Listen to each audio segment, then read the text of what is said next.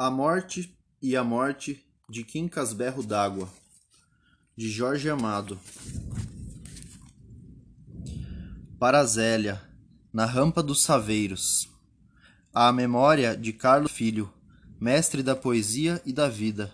Berrito d'água na mesa do bar. Comandante de fina palidez na mesa de pôquer. Hoje, navegando em mar ignoto com asas, suas asas de anjo esta história que eu lhe prometi contar.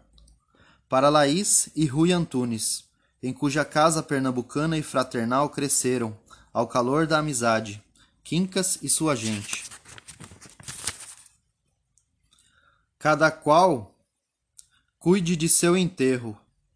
Impossível não há. Frase derradeira de Quincas Berro d'Água, segundo Quitéria, que estava ao seu lado. Capítulo 1 Até hoje permanece certa confusão em torno da morte de Quincas Berro d'Água. Dúvidas por explicar, detalhes absurdos, contradições no depoimento das testemunhas, lacunas diversas.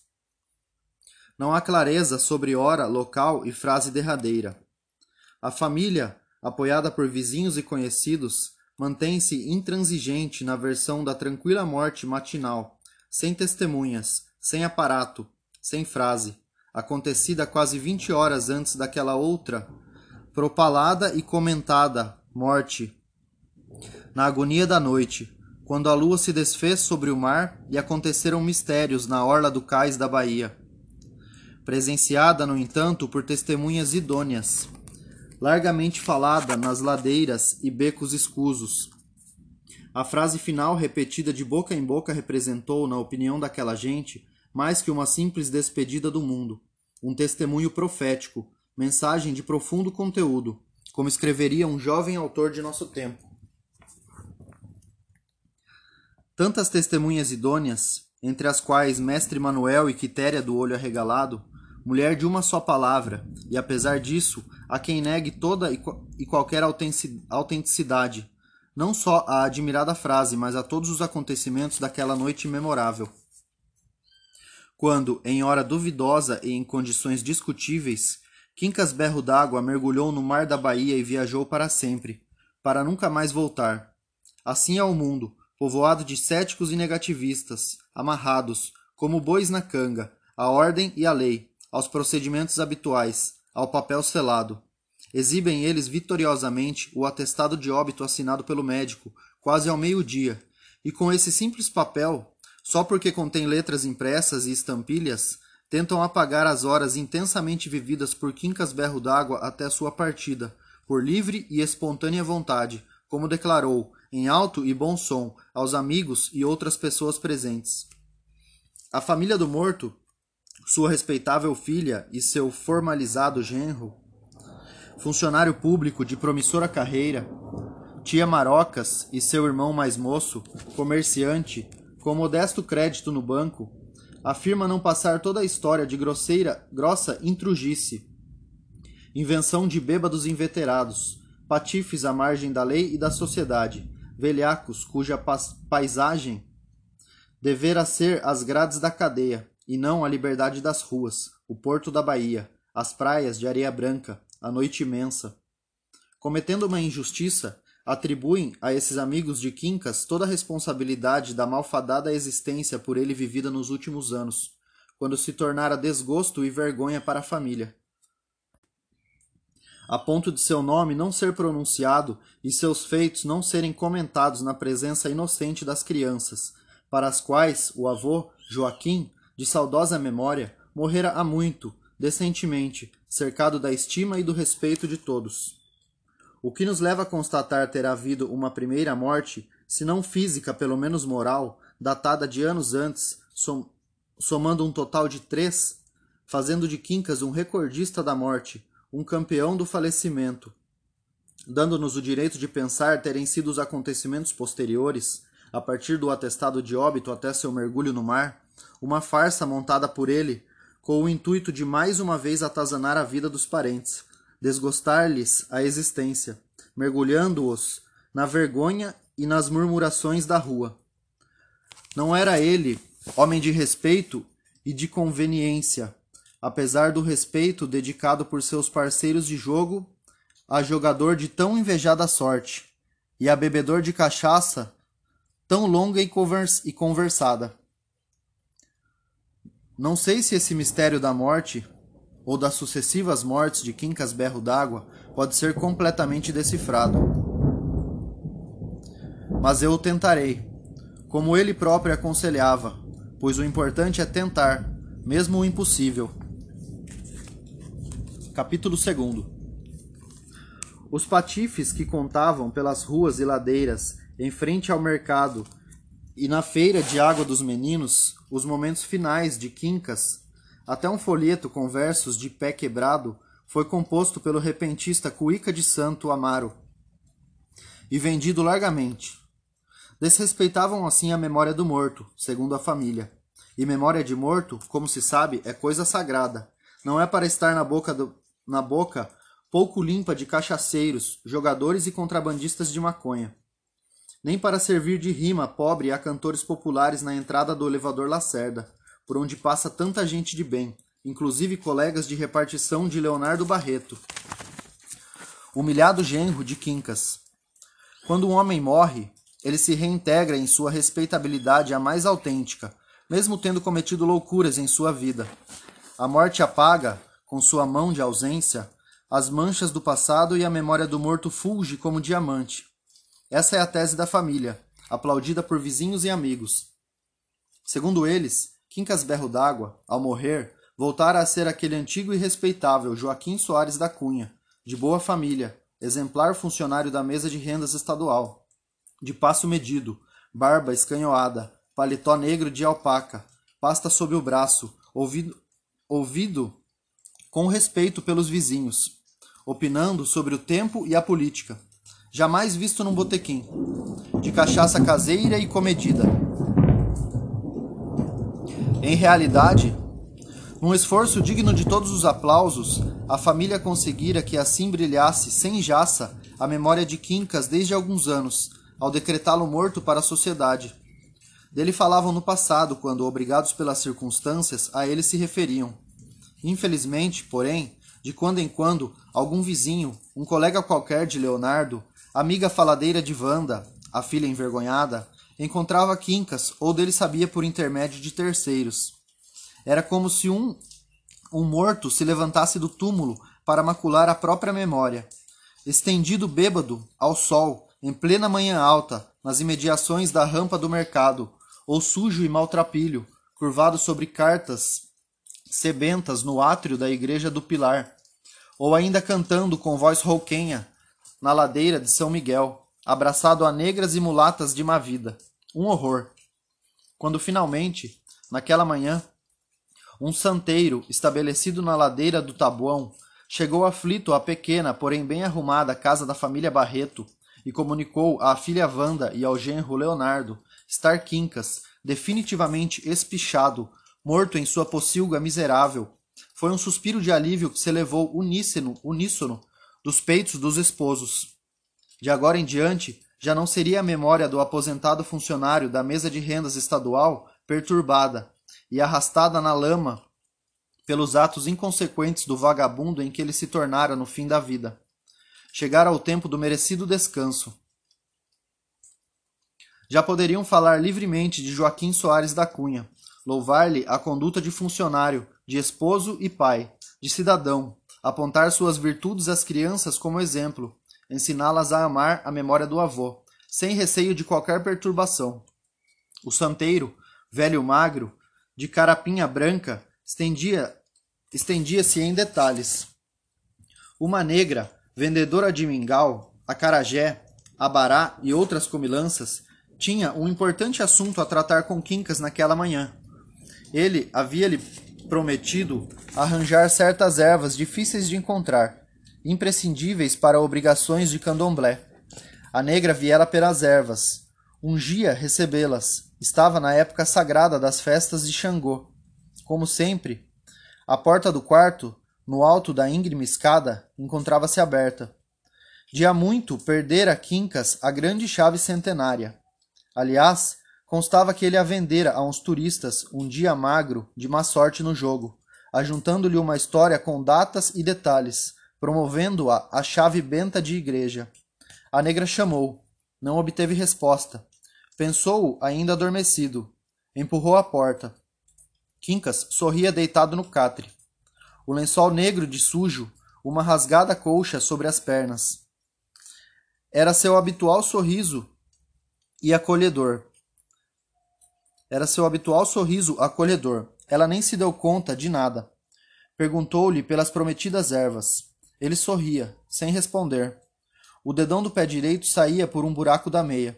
Os sapatos rotos estavam no chão. A negra, íntima e acostumada às brincadeiras de quincas, sentou-se na cama. Disse-lhe estar com pressa. Admirou-se dele não estender a mão libertina, viciada nos beliscões e apalpadelas. Fitou mais uma vez o dedo grande do pé direito. Achou esquisito. Tocou o corpo de Quincas. Levantou-se, alarmada. Tomou da mão fria. Desceu as escadas correndo. Espalhou a notícia. Filha e genro ouviam sem prazer aqueles detalhes com negra e ervas, apalpadelas e candomblé. Balançavam a cabeça. Quase. Quase apressavam o santeiro, homem calmo, amigo de narrar uma história com todos os detalhes. Só ele sabia dos parentes de Quincas, revelados em noite de grande bebedeira, e por isso viera. Adotava uma fisionomia compungida para apresentar seus sentidos pêsames. Estava na hora de Leonardo ir para a repartição. Disse à esposa: Vai na frente, eu passo na repartição e não demora a chegar. Tenho de assinar o ponto. Falo com o chefe. Mandaram o santeiro entrar. Ofereceram-lhe uma cadeira na sala. Wanda foi mudar a roupa. O santeiro contava de quincas a Leonardo. Não havia quem não gostasse dele na ladeira do Tabuão. Por que se entregar a ele, homem de boa família e de posses, como o santeiro podia constatar, ao ter o prazer de travar conhecimento com sua filha e seu genro, aquela vida de vagabundo? Algum desgosto? Devia ser, com certeza. Talvez a esposa o houvesse carregado de chifres, muitas vezes sucedia, e o santeiro punha os indicadores na testa, numa interrogação frascária. Tinha adivinhado? Dona Otacília, minha sogra, era uma santa mulher. O santeiro coçou o queixo. Por que então? Mas Leonardo não respondeu. Foi atender Wanda, que o chamava no quarto. É preciso avisar. Avisar a quem? Para quê? A tia Marocas e a tio, a tio Eduardo, aos vizinhos, convidar para o enterro. Para que avisar logo aos vizinhos? Depois a gente conta, senão vai ser um converseiro danado. Mas tia Marocas, falo com ela e Eduardo, depois de passar na repartição. Anda depressa, senão esse tal que veio trazer a notícia sai por aí espalhando. Quem diria morrer assim, sem ninguém? De quem é a culpa? Dele mesmo, maluco. Na sala, o santeiro admirava um colorido retrato de Quincas, antigo, de uns 15 anos. Senhor bem posto, colarinho alto, gravata negra, bigodes de ponta, cabelo lustroso e faces róseas. Ao lado, em moldura idêntica, o olhar acusador e a boca dura. Dona Otacília, num vestido preto de rendas. O santeiro estudou a fisionomia azeda. Não tem cara de quem engana o marido. Em compensação, Devia ser osso duro de roer. Santa mulher? Não acredito. Capítulo 3 Umas poucas pessoas, gente da ladeira, espalhar, espiavam o cadáver quando Wanda chegou. O santeiro informava em voz baixa. É a filha. Tinha filha. Genros, ir, genro, irmãos, gente distinta. O genro é funcionário. Mora em Itapajipe casa de primeira. Afastavam-se para ela passar, curiosos de vê-la lançar-se sobre o cadáver, abraçá-lo, envolver-se em lágrimas, soluçar talvez. No catre, quincas berro d'água, as calças velhas e remendadas, a camisa aos pedaços, num ceboso e enorme colete. Sorria como se estivesse a divertir-se. Wanda ficou imóvel, olhando o rosto de barba por fazer, as mãos sujas, o dedo grande do pé saindo da meia furada. Não tinha mais lágrimas para chorar nem soluços com que encher o quarto.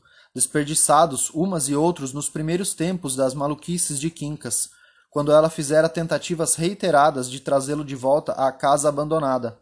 Agora, apenas olhava, o rosto ruborizado de vergonha.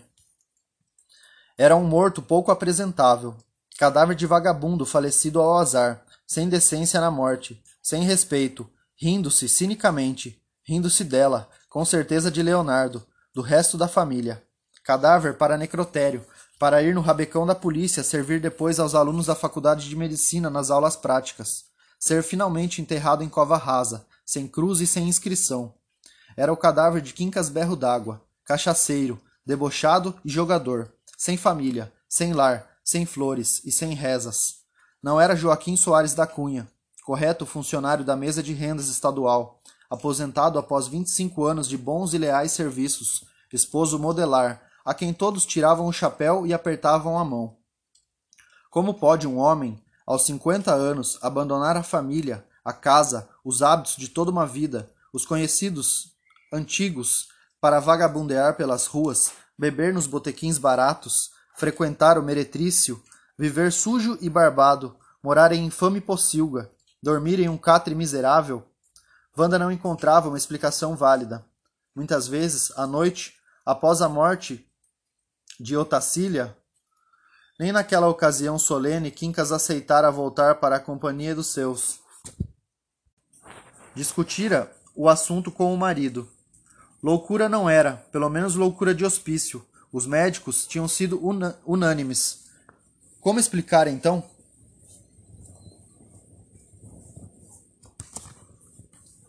Agora, porém, tudo aquilo terminava. Aquele pesadelo de anos, aquela mancha na dignidade da família. Wanda herdara da mãe certo senso prático, a capacidade de tomar rapidamente decisões e executá-las. Enquanto olhava ao morto, desagradável caricatura do que fora seu pai, ia resolvendo o que ia fazer.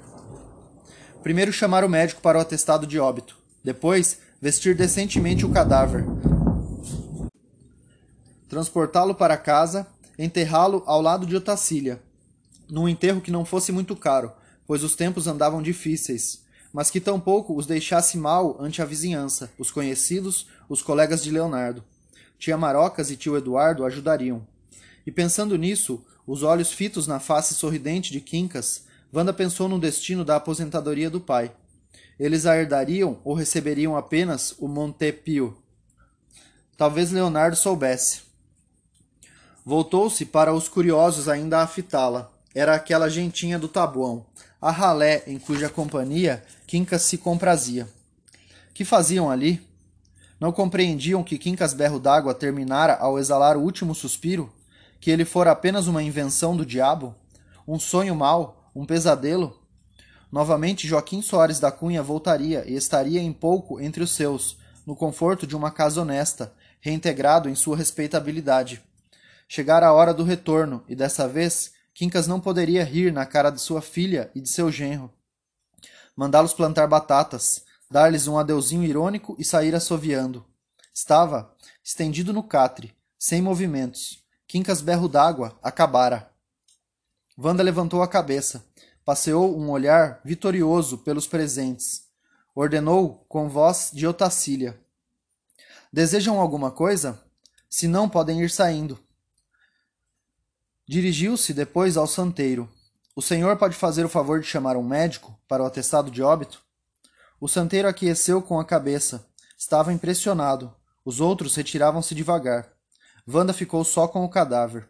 Quincas Berro d'Água sorria, e o dedo grande do pé direito parecia crescer no buraco da meia. Capítulo 4 Procurou onde sentar. Tudo o que havia, além do catre, era um caixão de querosene vazio. Wanda o pôs de pé, soprou a poeira, sentou-se. Quanto tempo demoraria o médico chegar? E Leonardo? Imaginou o marido cheio de dedos na repartição, explicando ao chefe a inesperada morte do sogro. O chefe de Leonardo conhecera Joaquim nos bons tempos da mesa de rendas. E quem não o conhecera então? Quem não lhe tinha consideração? Quem poderia imaginar o seu destino? Para Leonardo seriam momentos difíceis, comentando com o chefe as loucuras do velho, buscando explicações para elas. O pior seria se a notícia se espalhasse entre os colegas. murmurada de mesa em mesa, enchendo as bocas de risinhos maledicentes, de piadas grosseiras, de comentários de mau gosto. Era uma cruz aquele pai, transformar as suas vidas num calvário. Estavam agora no cimo do morro. Era ter um pouco mais de paciência. Com o rabo do olho, Wanda espiou o morto. Lá estava ele sorrindo, achando tudo aquilo infinitamente engraçado. É pecado ter raiva de um morto, ainda mais se o morto é o pai da gente. Wanda conteve-se. Era pessoa religiosa, frequentava a igreja do Bonfim, um pouco espírita também, acreditava na reencarnação. Além do mais, agora pouco importava o sorriso de Quincas. Era ela finalmente quem mandava, e dentro em pouco ele voltaria a ser o pacato Joaquim Soares da Cunha. Irrepreensível cidadão. O santeiro entrou com o médico, rapaz jovem, certamente recém-formado, pois ainda se dava ao trabalho de representar o profissional competente. O santeiro apontou o morto. O médico cumprimentou Wanda. Abriu a maleta de couro brilhante. Wanda levantou-se, afastando o caixão de querosene. De que morreu? Foi o santeiro quem explicou. Foi encontrado morto, assim como está. Sofria alguma enfermidade? Não sei, não senhor. Conheço ele há uns dez anos e sempre foi sadio como um boi. A não ser que o doutor. O quê? Chame cachaça de doença. Virava um bocado. Era bom no trago. Wanda tossiu, repreensiva. O doutor dirigiu-se a ela. Era um empregado da senhora? Houve um silêncio breve e pesado. A voz veio de longe. Era meu pai. Doutor jovem, ainda sem experiência de vida, mediu Wanda, seu vestido de dia de festa, sua limpeza, os sapatos altos, espiou o morto de pobreza sem medida, o quarto de desmedida miséria. E ele vivia aqui? Fizemos tudo para que voltasse para casa. Era maluco? Wanda abriu os braços, estava com vontade de chorar. O médico não insistiu. Sentou-se na beira da cama. Começou o exame suspendeu a cabeça e disse: Ele está rindo, hein? Cara de debochado. Wanda fechou os olhos, apertou as mãos, o rosto vermelho de vergonha. Capítulo 5 O conselho de família não durou muito tempo. Discutiram na mesa de um restaurante na Baixa dos Sapateiros. Pela rua movimentada passava a multidão, álacre e apressada. Bem em frente, um cinema. O cadáver ficara entregue aos cuidados de uma empresa funerária, propriedade de um amigo de tio Eduardo. 20% de abatimento. Tio Eduardo explicava. Caro mesmo é o caixão. E os automóveis, se for acompanhamento grande. Uma fortuna. Hoje não se pode nem morrer. Ali por perto haviam comprado uma roupa nova, preta. A fazenda não era grande coisa, mas, como dizia Eduardo, para ser comida pelos vermes estava até boa demais um par de sapatos, também pretos, camisa branca, gravata, par de meias. Cuecas não eram necessárias. Eduardo anotava num caderninho cada despesa feita. Mestre na economia. Seu armazém prosperava. Nas mãos hábeis dos especialistas da agência funerária, Quincas Berro d'Água ia voltando a ser Joaquim Soares da Cunha, enquanto os parentes comiam peixada no restaurante e discutiam sobre o enterro. Discussão mesmo só houve em torno de um detalhe: de onde sair o caixão. Wanda pensava levar o cadáver para casa, realizar o velório na sala, oferecendo café, licor e bolinhos aos presentes, durante a noite, chamar Padre Roque para a encomendação do corpo, realizar o enterro pela manhã cedo, de tal maneira que pudesse vir muita gente, colegas da repartição, velhos conhecidos, amigos da família. Leonardo opusera-se. Para que levar o defunto para casa? Para que convidar vizinhos e amigos, incomodar um bocado de gente, só para que todos eles ficassem recordando as loucuras do finado, sua vida inconfessável dos últimos anos, para expor a vergonha, a família, ante todo mundo, como sucedera naquela manhã da repartição? Não se havia falado noutra coisa. Cada um sabia uma história de Quincas e a contava entre gargalhadas. Ele próprio, Leonardo, nunca imaginara que o sogro houvesse feito tantas e tais, cada uma de arrepiar sem levar em conta que muitas daquelas pessoas acreditavam que Quincas morto e enterrado ou bem vivendo no interior do estado. E as crianças veneravam a memória do avô exemplar, descansado na santa paz de Deus, e de repente chegariam os pais com o cadáver de um vagabundo debaixo do braço, atiravam com ele no nariz dos inocentes? Sem falar na trabalheira que iam ter, na despesa a aumentar, como se já não bastasse a do enterro, da roupa nova, do par de sapatos. Ele, Leonardo, estava necessitando de um par de sapatos. No entanto, mandara botar meia sola nos velhíssimos para economizar. Agora, com aquele desparrame de dinheiro, quando poderia pensar em sapatos novos? Tia Marocas, gordíssima, adorando a peixada do restaurante, era da mesma opinião. O melhor é espalhar que ele morreu no interior, que chegou um telegrama. Depois a gente convida para a missa de sétimo dia. Vai quem quiser. A gente não é obrigado a dar condução. Wanda suspendeu o garfo. Apesar dos pesares, é meu pai. Não quero que seja enterrado como um vagabundo. Se fosse seu pai, Leonardo, você gostava? Tio Eduardo era pouco sentimental. E o que ele era, senão um vagabundo, e dos piores da Bahia? Nem por ser meu irmão posso negar. Tia Marocas arrotou, o bucho farto, o coração também. Coitado do Joaquim, tinha bom gênio, não fazia nada por mal, gostava dessa vida, é o destino de cada um. Desde menino era assim. Uma vez, tu lembra, Eduardo, quis fugir com o circo, levou uma surra de arrancar o pelo. Bateu na coxa de Wanda ao seu lado, como a desculpar-se. E tua mãe, minha querida, era um bocado mandona. Um dia ele arribou. Me disse que queria ser livre como um passarinho. A verdade é que ele tinha graça. Ninguém achou graça. Wanda fechara o rosto. Obstinava-se. Não estou defendendo ele.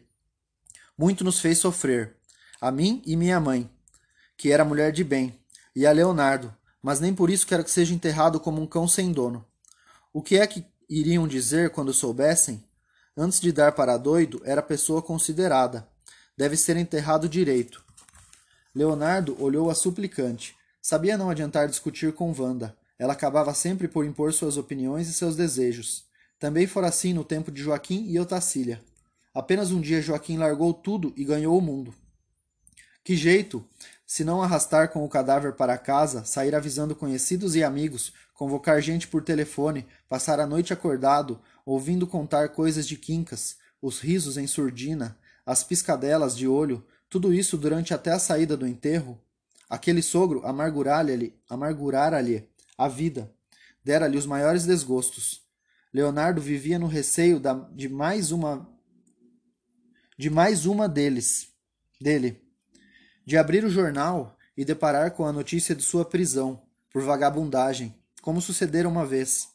Nem queria se recordar daquele dia quando, a instâncias de Wanda, andou pela polícia, mandando de um lado para outro até encontrar Quincas, mandado de um lado para outro, até encontrar Quincas no porão da central, de cuecas e descalço, a jogar tranquilamente com ladrões e vigaristas. E depois de tudo isso, quando pensava finalmente respirar, ainda tinha de suportar aquele cadáver todo um dia e uma noite em sua casa. Mas Eduardo tão pouco estava de acordo e era uma opinião de peso, já que o comerciante concordara em dividir as despesas do enterro. Tudo isso está muito bem, Wanda. Que ele seja enterrado como um cristão, compadre, de roupa nova, coroa de flores. Não merecia nada disso, mas afinal é teu pai e meu irmão. Tudo está bem, mas por que meter o defunto em casa? Por que? repetiu Leonardo num eco. Incomodar meio mundo, ter de alugar seis ou oito automóveis para o acompanhamento, sabe quanto custa cada um? E o transporte do cadáver do Taboão para Itapajipe? Uma fortuna. Por que o enterro não sai daqui mesmo? Vamos nós de acompanhamento. Basta um carro. Depois, se vocês fizerem questão, a gente convida para a missa do sétimo dia. Comunica que ele morreu no interior. Tia Marocas não abandonava sua proposta. Pode ser, por que não? E quem vela o corpo? A gente mesmo, para que mais? Wanda terminou cedendo. Em verdade, pensou, a ideia de levar o cadáver para casa era um exagero. Só ia dar trabalho, despesa e aborrecimento.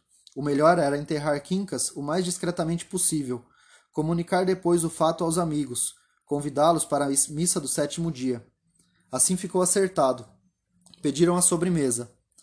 Um alto-falante berrava próximo as excelências do plano de vendas de uma companhia imobiliária. Capítulo 6 Tio Eduardo tinha voltado para o armazém. Não podia abandoná-lo, lá só com os empregados. Uns calhordas. Tia Marocas prometera vir mais tarde para o velório. Precisava passar em casa. Deixara tudo ao Deus dará, na pressa de saber as novidades. Leonardo, a conselho da própria Wanda, Aproveitaria a tarde sem repartição para ir à companhia imobiliária, ultimar um negócio de um terreno a prazo que estavam comprando. Um dia, se Deus ajudasse, teriam sua casa própria. Haviam estabelecido uma espécie de turnos de revezamento.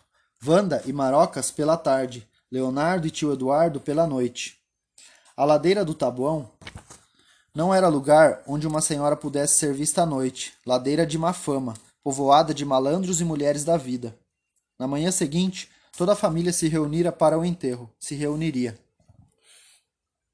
Foi assim que Wanda, à tarde, encontrou-se a sós com o cadáver do pai. Os ruídos de uma vida pobre e intensa, desenvolvendo-se pela larei, ladeira, mal chegavam ao terceiro andar do cortiço onde o morto repousava após a canseira da mudança de roupa. Os homens da empresa funerária haviam feito um bom trabalho. Eram competentes e treinados, como disse o santeiro, ao passar um instante para ver como as coisas se apresentavam. Nem parecia o mesmo morto. Penteado, barbeado, vestido de negro, camisa alva e gravata, sapatos lustrosos. Era Joaquim Soares da Cunha quem descansava no caixão funerário.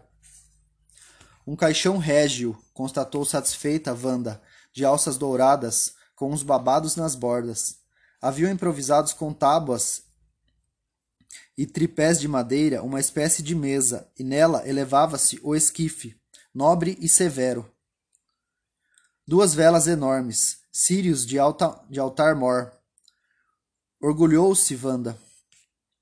Lançavam uma chama débil, pois a luz da baía entrava pela janela e enchia o quarto de claridade. Tanta luz do sol, tanta alegre claridade, pareceram a Wanda uma desconsideração para com a morte. Faziam as velas inúteis, tiravam-lhe o brilho augusto. Por um momento pensou em apagá-las, medida de economia.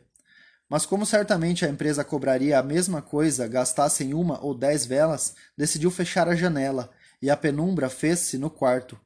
Saltaram as chamas bentas como línguas de fogo. Wanda sentou-se numa cadeira, empréstimo do santeiro. Sentia-se satisfeita não a simples satisfação do dever filial cumprido, algo mais profundo. Um suspiro de satisfação escapou-lhe do peito. Ajeitou os cabelos castanhos com as mãos. Era como se houvesse finalmente domado Quincas, como se ele houvesse de novo se lhe houvesse de novo posto rédeas, aquelas que ele arrancara um dia das mãos fortes de Otacília, rindo-lhe na cara. A sombra de um sorriso aflorou nos lábios de Vanda que seriam belos e desejáveis, não fosse certa rígida dureza a marcá-los. Sentia-se vingada de tudo quanto Quincas fizera a família sofrer, sobretudo a ela e a própria a ela própria e a Otacília. Aquela humilhação de anos e anos. Dez anos levara Joaquim essa vida absurda. Rei dos vagabundos da Bahia. Escreviam sobre ele nas colunas policiais das gazetas tipo de rua citado em crônicas de literatos ávidos, de fácil pitoresco. Dez anos envergonhando a família, salpicando-a com a lama daquela inconfessável celebridade. O cachaceiro mor de Salvador. O filósofo esfarrapado da rampa do mercado. O senador das gafieiras. Quincas berro d'água. O vagabundo por excelência. Eis como o tratavam nos jornais onde por vezes sua sórdida fotografia era estampada. Meu Deus, quanto pode uma filha sofrer no mundo quando o destino lhe reserva a cruz de um pai sem consciência de seus deveres? Mas agora sentia-se contente, olhando o cadáver no caixão quase lustroso, de roupa negra e mãos cruzadas no peito, numa atitude de devota compulsão. As chamas das velas elevavam-se, faziam brilhar os sapatos novos. Tudo decente, menos o quarto, é claro um consolo para que tanto quem tanto se amofinara e sofrera. Wanda pensou em Otacília. Pensou que Otacília sentir-se-ia feliz no distante círculo do universo onde se encontrasse, porque se impunha finalmente sua vontade. A filha devotada restaurara Joaquim Soares da Cunha, aquele bom, tímido e obediente esposo e pai. Bastava levantar a voz e fechar o rosto para tê-lo cordato e conciliador.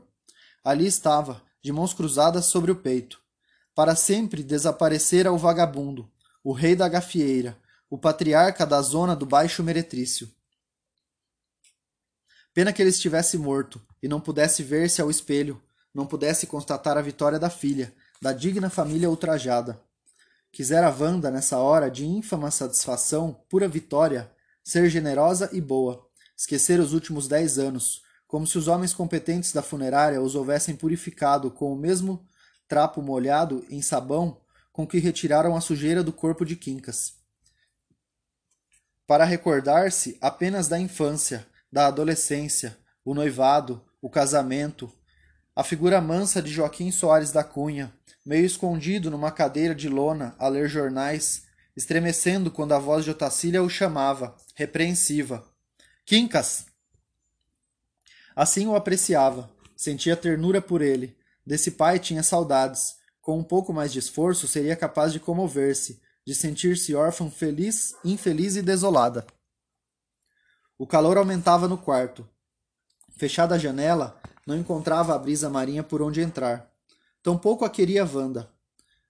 Mar, porto e brisa, as ladeiras subindo pela montanha, os ruídos de rua faziam parte daquela terminada existência de infame desvario.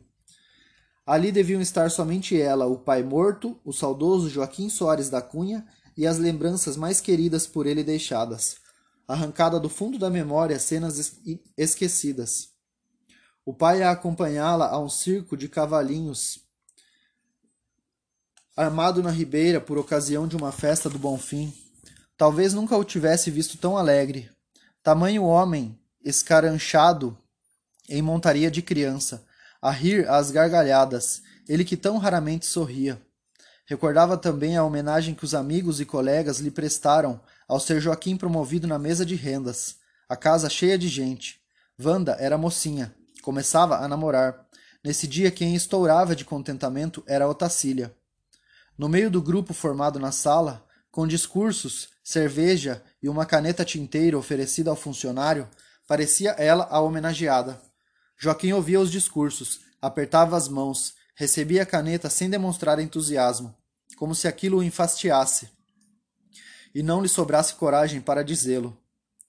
Lembrava-se também da fisionomia do pai quando ela lhe comunicara a próxima visita de Leonardo, afinal, resolvido a solicitar-lhe a mão abanara a cabeça murmurando.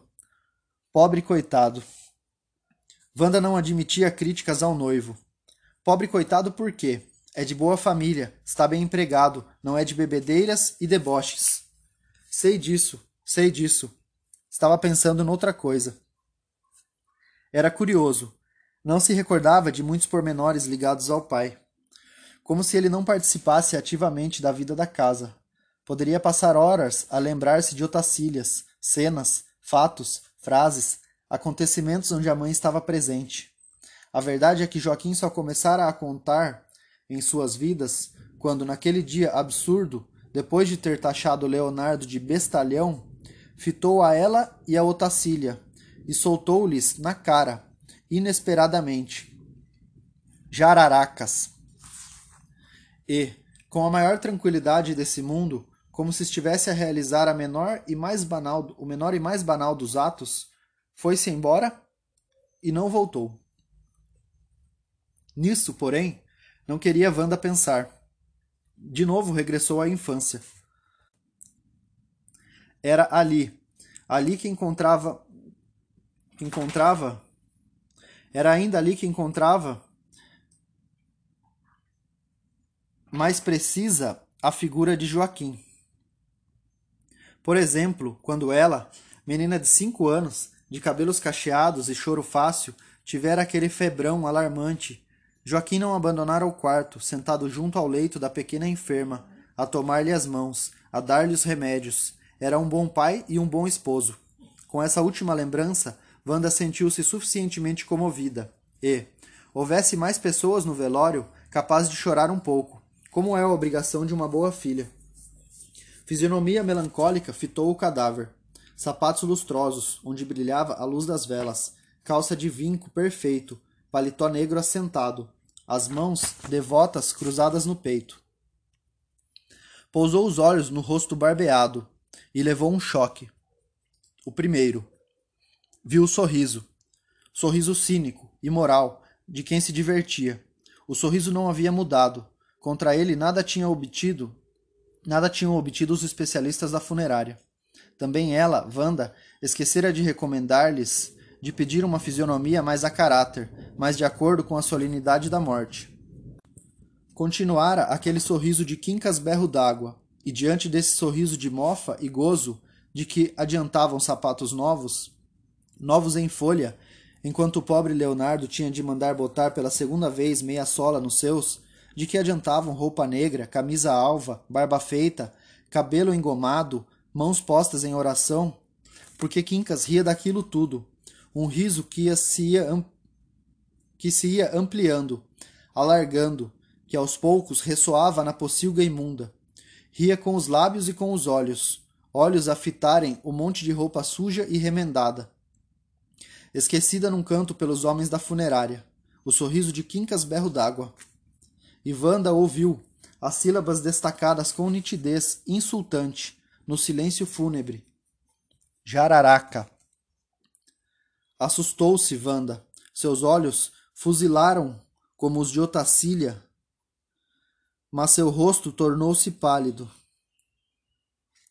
Era a palavra que ele usava, como uma cusparada, quando, no início dessa loucura, buscavam ela e Otacília reconduzi-lo ao conforto da casa, aos hábitos estabelecidos, à perdida decência.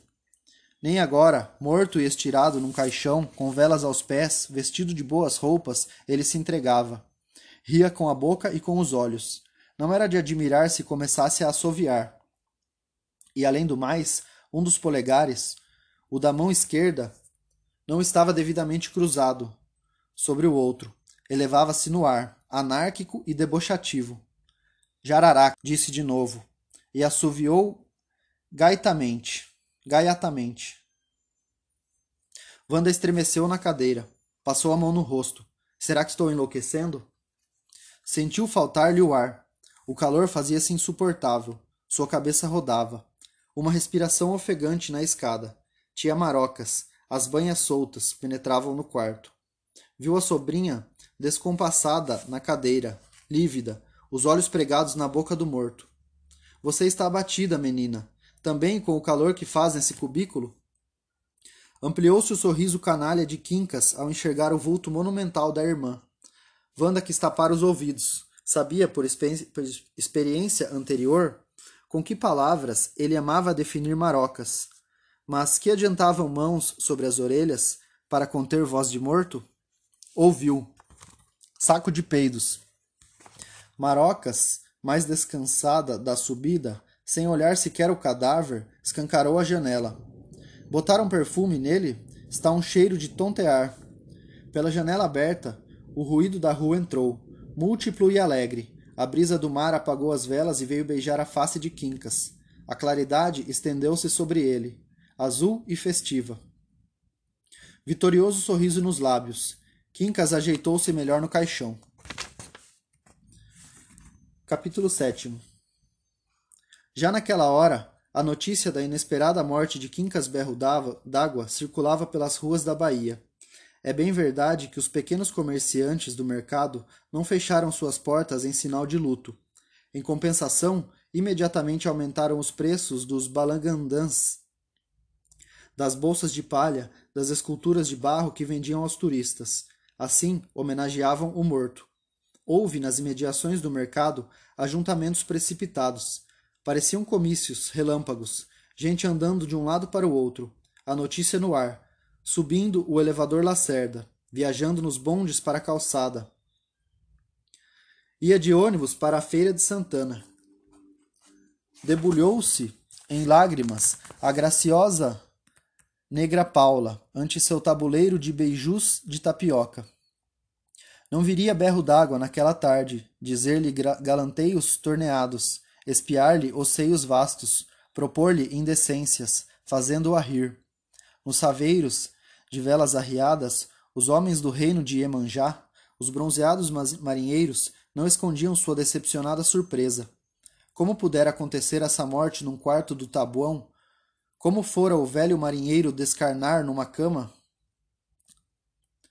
Não proclamara, peremptório e tantas vezes, quincas berro d'água, com voz e jeito capazes de convencer o mais descrente que jamais morreria em terra, que só um túmulo era digno de sua picardia? O mar, banhado de lua, as águas sem fim? Quando se encontrava, convidado de honra, na popa de um saveiro, ante uma peixada sensacional, as panelas de barro lançando olorosa fumaça, a garrafa de cachaça passando de mão em mão, havia sempre um instante, quando os vilões começavam a ser ponteados, violões, em que seus instintos marítimos despertavam. Punha-se de pé, o corpo gingando, dava-lhe a cachaça aquele vacilante equilíbrio dos homens do mar. Declarava sua condição de velho marinheiro. Velho marinheiro sem barco e sem mar, desmoralizado em terra, mas não por culpa sua. Porque era o mar, porque para o mar nascera, para içar velas e dominar o leme dos saveiros, para domar as ondas em noite de temporal. Seu destino fora truncado. Ele que poderia ter chegado a capitão de navio, vestido de farda azul, cachimbo na boca. Nem mesmo assim deixava de ser marinheiro. Para isso nascera de sua mãe Madalena, neta de comandante de barco. Era marítimo desde seu bisavô e se lhe entregassem aquele saveiro, seria capaz de conduzi-lo mar afora, não para Maragogipe ou Cachoeira, ali pertinho, e sim para as distantes costas da África, apesar de jamais ter navegado. Estava em seu sangue. Nada precisava aprender sobre navegação. Nascera sabendo. Se alguém, na seleta assistência, tinha dúvidas, que se apresentasse. Empinava a garrafa, bebia em grandes goles. Os mestres do saveiro não duvidavam. Bem podia ser verdade. No cais e nas praias, os meninos nasciam sabendo as coisas do mar. Não vale a pena buscar explicações para tais mistérios. Então, Quincas Berro d'Água fazia seu solene juramento. Reservara ao mar a honra de sua hora derradeira, de seu momento final. Não havia de prendê-lo em sete palmos de terra. Ah, isso não. Exigiria, quando a hora chegasse, a liberdade do mar as viagens que não fizera em vida, as travessias mais ousadas, os feitos sem exemplo. Mestre Manuel, sem nervos e sem idade, o mais valente dos mestres de Saveiro, sacudia a cabeça, aprovando. Os demais, a quem a vida ensinara a não duvidar de nada, concordavam também. Tomavam mais um trago de pinga. Pinicavam os violões, cantavam magia das noites no mar, a sedução fatal de Janaína. O velho marinheiro cantava mais alto que todos. Como fora então morrer de repente num quarto de ladeira do Tabuão? Era coisa de não se acreditar. Os mestres de estaveiro escutavam a notícia sem conceder-lhe completo crédito. Quincas Berro d'Água era dado a mistificações. Mais de uma vez embrulhara meio mundo. Os jogadores de porrinha, de ronda, de sete e meio suspendiam as emocionantes partidas, desinteressados dos lucros, apatetados. Não era berro d'água o seu indiscutido chefe? Caía sobre eles a sombra da tarde com o luto fechado. Nos bares, nos botequins, no balcão das vendas e armazéns, onde quer que se bebesse cachaça, imperou a tristeza, e a consumação era por conta da perda irremediável. Quem sabia melhor beber do que ele, jamais completamente alterado, tanto mais lúcido e brilhante quanto mais aguardente emborcava? Capaz como ninguém de adivinhar a marca, a procedência das pingas mais diversas, conhecendo-lhe todas as nuances de cor, de gosto e de perfume. Há quantos anos não tocava em água, desde, aquela, desde aquele dia em que passou a ser chamado berro d'água? Não que seja fato memorável ou excitante história, mas vale a pena contar o o caso, pois foi a partir desse distante dia que a alcunha de berro d'água incorporou-se definitivamente ao nome de Quincas. entrara ele na venda de Lopes, simpático espanhol na parte externa do mercado. Freguês habitual, conquistara o direito de servir-se sem auxílio do empregado. Sobre o balcão, viu uma garrafa, transbordando de límpida cachaça. Transparente, perfeita. Encheu um copo, cuspiu para limpar a boca. Virou-o de uma vez. Em um berro, inum, um berro inumano, cortou a placidez da manhã do mercado, abalando o próprio elevador Lacerda em seus profundos alicerces. O grito de um animal ferido, de um homem traído e desgraçado. Agua! Imundo, asqueroso espanhol de má fama, corria gente de todos os lados. Alguém estava sendo com certeza assassinado. Os fregueses da venda riam às gargalhadas. O berro d'água de Quincas logo se espalhou como anedota. Do mercado ao Pelourinho, do largo das Sete Portas ao dique, da calçada a Itapuã. Quincas berro d'água ficou ele sendo desde então. E Quitéria, do olho arregalado, nos momentos de maior ternura, dizia-lhe berrito por entre os dentes mordedores. Também naquelas casas pobres das mulheres mais baratas, onde vagabundos e malandros, pequenos contrabandistas e marinheiros desembarcados encontravam um lar, família e o amor nas horas perdidas da noite, após o mercado triste do sexo, quando as fatigadas mulheres ansiavam por um pouco de ternura, a notícia da morte de Quincas Berro d'Água foi a desolação e fez correr as lágrimas mais tristes. As mulheres choravam como se houvessem perdido parente próximo e sentiam-se de súbito desamparadas em sua miséria. Algumas somaram suas economias e resolveram comprar as mais belas flores da Bahia para o morto. Quanto a Quitéria do olho arregalado, cercada pela lacrimosa dedicação das companheiras de casa, seus gritos cruzavam a ladeira de São Miguel. Morriam no largo do Pelourinho. Eram de cortar o coração. Só encontrou consolo na bebida, exaltando, entre goles e soluços, a memória daquele inesquecível amante, o mais terno e louco, o mais alegre e sábio. Relembraram fatos, detalhes e frases capazes de dar a justa medida de Quincas. Fora ele quem cuidara, durante mais de vinte dias, do filho de três meses de Benedita, quando esta teve de internar-se no hospital. Só faltara dar a criança ao seio a amamentar. O mais fizera, trocava fraldas, limpava cocô, banhava o infante, dava-lhe mamadeira.